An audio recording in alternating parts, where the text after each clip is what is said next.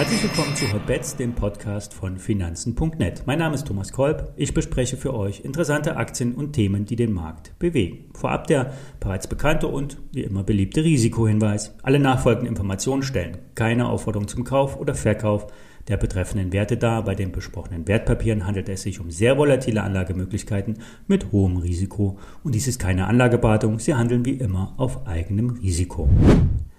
Der Mobil Mobilfunkanbieter Freenet hat diese Woche die Börse enttäuscht. Die Aktie ist sehr günstig, sagt der Aktionär und bekräftigt die Kaufempfehlung. Ein wahrer Value-Wert.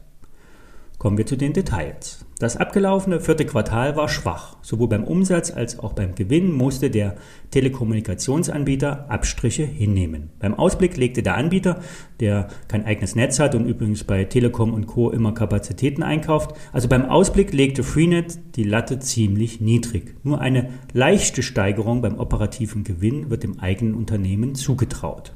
Da hatten die Analysten mehr erwartet. Ein Positives Signal war die Steigerung bei den Kunden. 8,6 Millionen haben eine Kundenbeziehung zu Freenet. Das sind auf Jahressicht knapp 3% mehr. Ab heute wird ein Aktienrückkaufprogramm im Wert von bis zu 135 Millionen Euro gestartet. Nach dem Einsammeln der maximalen 9,75 Millionen Aktien sollen diese aus dem Verkehr gezogen werden und das Grundkapital herabgesetzt werden. Das heißt, es steigt dann automatisch der Gewinn pro Aktie.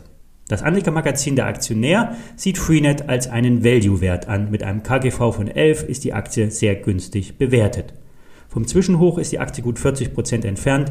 Der Tiefskurs lag bei 14. Heute steht die Aktie bei rund 18 Euro. Goldman Sachs ist bei Freenet nicht so optimistisch. Die amerikanische Investmentbank sagt verkaufen. Wir werden sehen, wer Recht behält.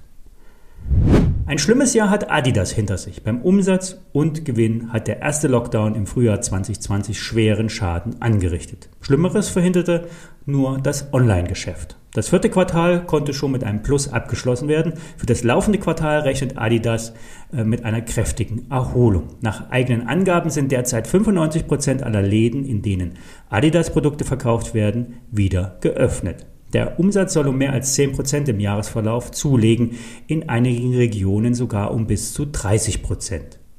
Trotz negativer Währungseffekte und höheren Beschaffungskosten soll die Bruttomarge mit rund 50 Prozent hoch bleiben. Vor allem die Fußball-Europameisterschaft sowie die Olympischen Spiele sollen den Absatz ankurbeln. Own the Game, so heißt die neue Strategie aus dem Vorstand. Das ist nicht sportlich gemeint, sondern mit diesem Programm soll der Einzelhandel umgangen werden.